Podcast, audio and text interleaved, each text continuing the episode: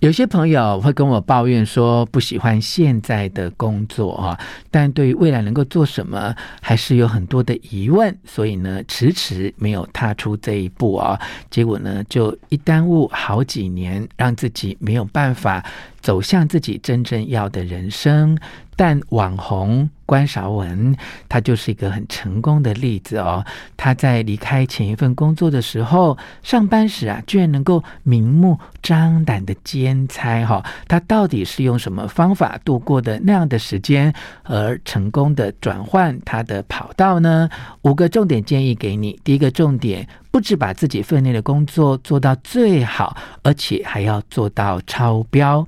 第二个重点是要重视人际关系，态度要圆融，多帮同事的忙。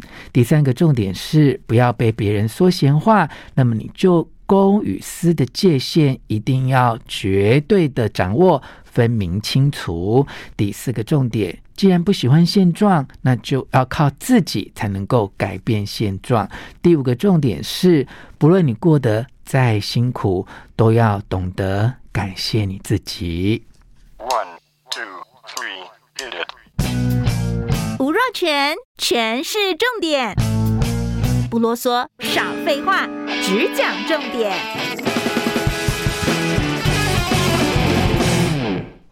我是吴若权，今天请到关韶文关关来跟我们分享理财的观念，因为他在如何出版社出版了这一本书啊，赶走穷人思维，靠自己成为富一代。我们先跟关关打招呼，关关你好，Hello，若权哥你好，大家好，我是关韶文，没有含金汤匙出生耶，立志让自己。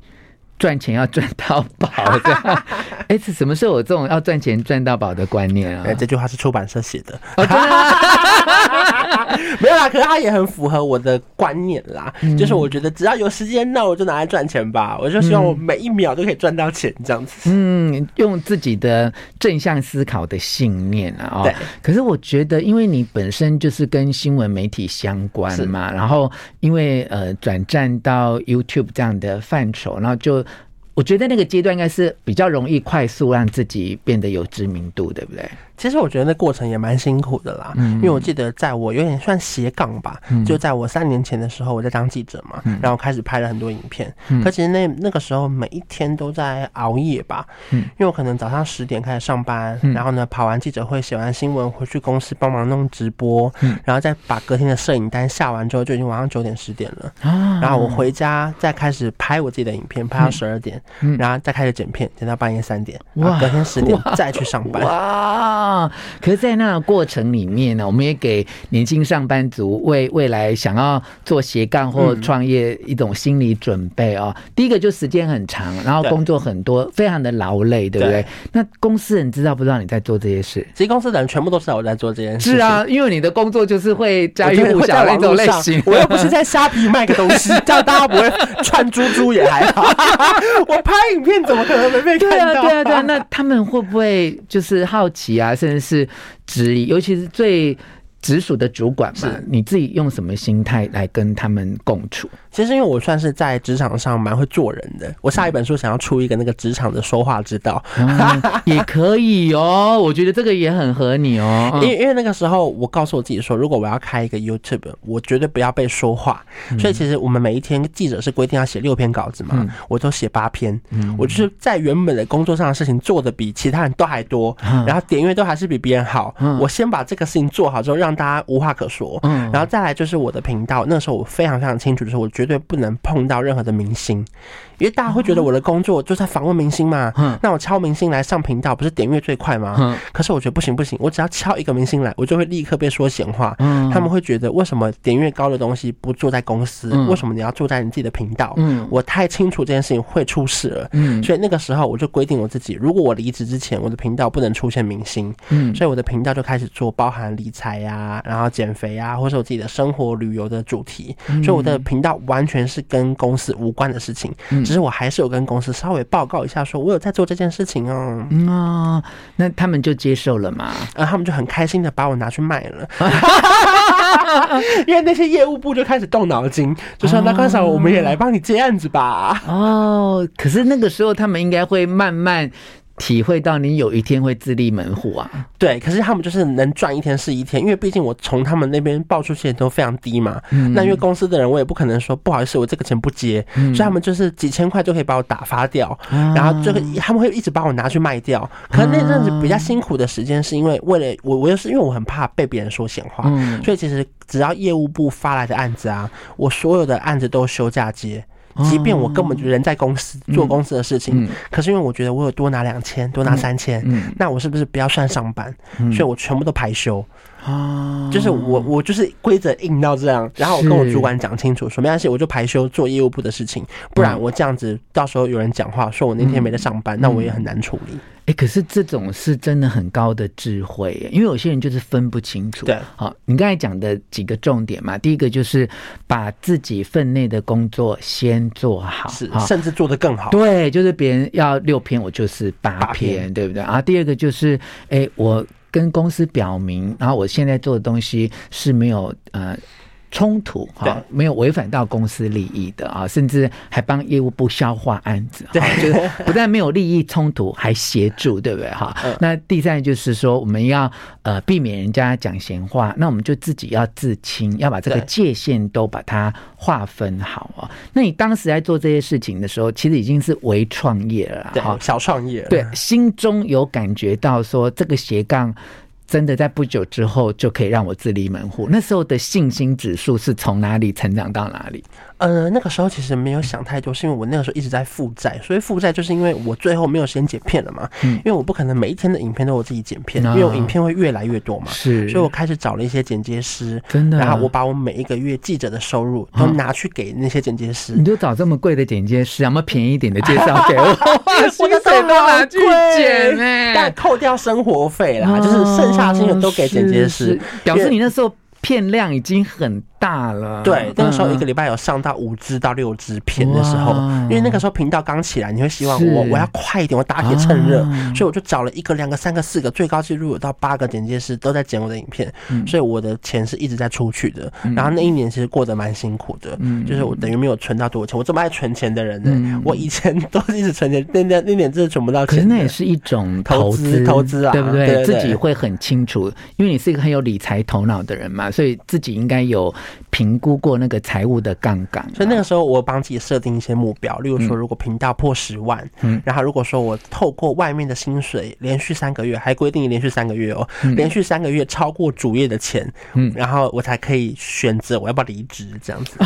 所以真的有评估过，有。后来就这个 schedule 这个行程表是如愿吗？如期吗？大概这样子斜杠大概过了一年到一年半的时间了，然后后来真的觉得那时候觉得很遗憾，是因为外面的工作很多。接不了，比如说找我去主持，或者找我拍片。可是那天我就是排了上班了，那我又不可能说，哎，我要接 case，我要休假，这太白目了。是，所以后来外面的事情越来越多，觉得说，哎，那不然我要不要先试试看？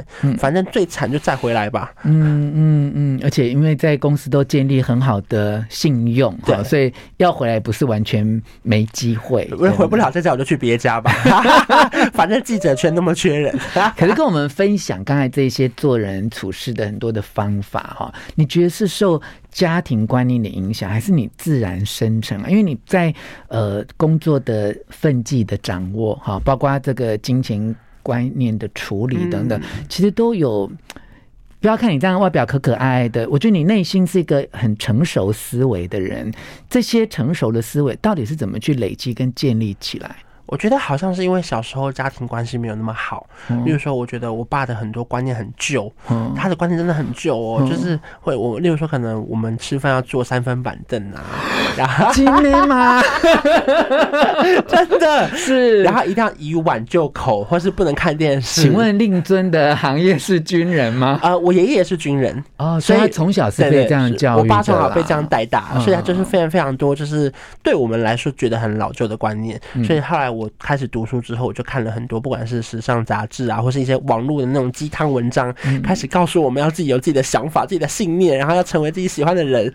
我就开始去读了很多书，才发现说，哦，我我可以有自己想要做的事情，只要在我不违背别人的时候，我不一定要符合我爸的期待。嗯，包含说他可能还一直想要我变成公务员呐、啊，然后想要去当警察。哎，我适合当警察吗？嗯，坏人看到我都先笑出来了吧？这也是有一种违。护治安的方式。如果坏人看到你会笑出来的话，可是我觉得这要内在也有蛮大的勇气耶，就是说我在。父亲这样的期待跟规范，但是我心中我不要去跟他直接对抗嘛。但是我觉得我在做一个我可以对自己负责任的事情啊。对，我觉得这是一个很长时间的累积，然后我就告诉我自己说，变成我自己喜欢的样子，不需要符合他的期待这样子。是哦，我为台湾的出版市场向你致敬啊！原来这些心灵鸡汤书对有潜移默化的作用，还是有、欸，因为这就是一种自我学习嘛。嗯、对我，我就希望说我能够。呃，你知道有些人不喜欢自己的原生家庭的背景，或不喜欢自己做的这一份工作，他就只会抱怨、啊。对，但是关关告诉我们，就是说，你虽然不喜欢这个现状，但是你要靠自己的能力去改变它。我之前在网络上有分享过一句话，是说，我觉得怪别人很容易，可是怪自己很难。嗯、就是我觉得很多时候我们都会怪给家庭啊，怪的经济背景啊，怪什么，怪朋友啊，怪主管啊。嗯、可是后来发现，其实我们很少去做一些自己的改变，嗯、应该靠自己去改变自己不喜欢的事情。是，所以我们虽然表面聊的是一种。呃，斜杠的过程啊，其实它是一个自我发展的过程，对，也是一个更认识自己吧。对，而且从自己的这个努力来肯定自己哦，所以其实关关你真的是一个很值得感谢自己的人呢啊！真的哎，我那个算命老师也这样跟我讲，那是还还算到哭。那我今天就是算命老师，你就是你是快哭了吗？他也告诉你要感谢自己啊，赶快玄天九女下降，这样 降落降落这样。算命老师怎么说？没，那个时候我好像是二十七岁，我我前一本书还没出的时候，然后他就他就抓着我的那个把脉嘛，他就边说说，你是不是觉得你二十六年来都过得很苦？我就说啊，你怎么知道？因为他根本不知道我是谁。然后我我讲完之后我就说，对啊，其实蛮辛苦的。然后他就说，可是在接下来的五年内，你可能会。告诉世人，你都做得到，他大家一定也可以。你会出书，然后去演讲什么的。哇！你赶快帮那个算命老师拍一支影片。没有，那个老师退休了，像连我都找不到。哦，真的吗？对啊，对，我好难过。我年轻的时候也是哎，我算了一个很厉害的老师，他也是完全找不到。叶老师，我这边呼吁，请你回来上班。叶老师，叶老师。好啦，我真的觉得跟你也是很有默契哦。我心里面会觉得说，你知道，在很多媒体的访问到最后很感人的时候，就问说你最想感谢谁？可是完全没有想要问你这个问题。我看过你的书，然后了解你的经历之后，我觉得关关，你真的最值得感谢的是你自己。你从来就没有放弃过自己，而且就是这么全力的相挺。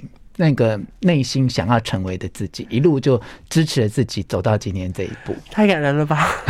但是要不要报名那个广播金钟？你要当评审吗？让我得奖，我告诉你。谢谢谢谢关关，谢谢谢谢若权哥。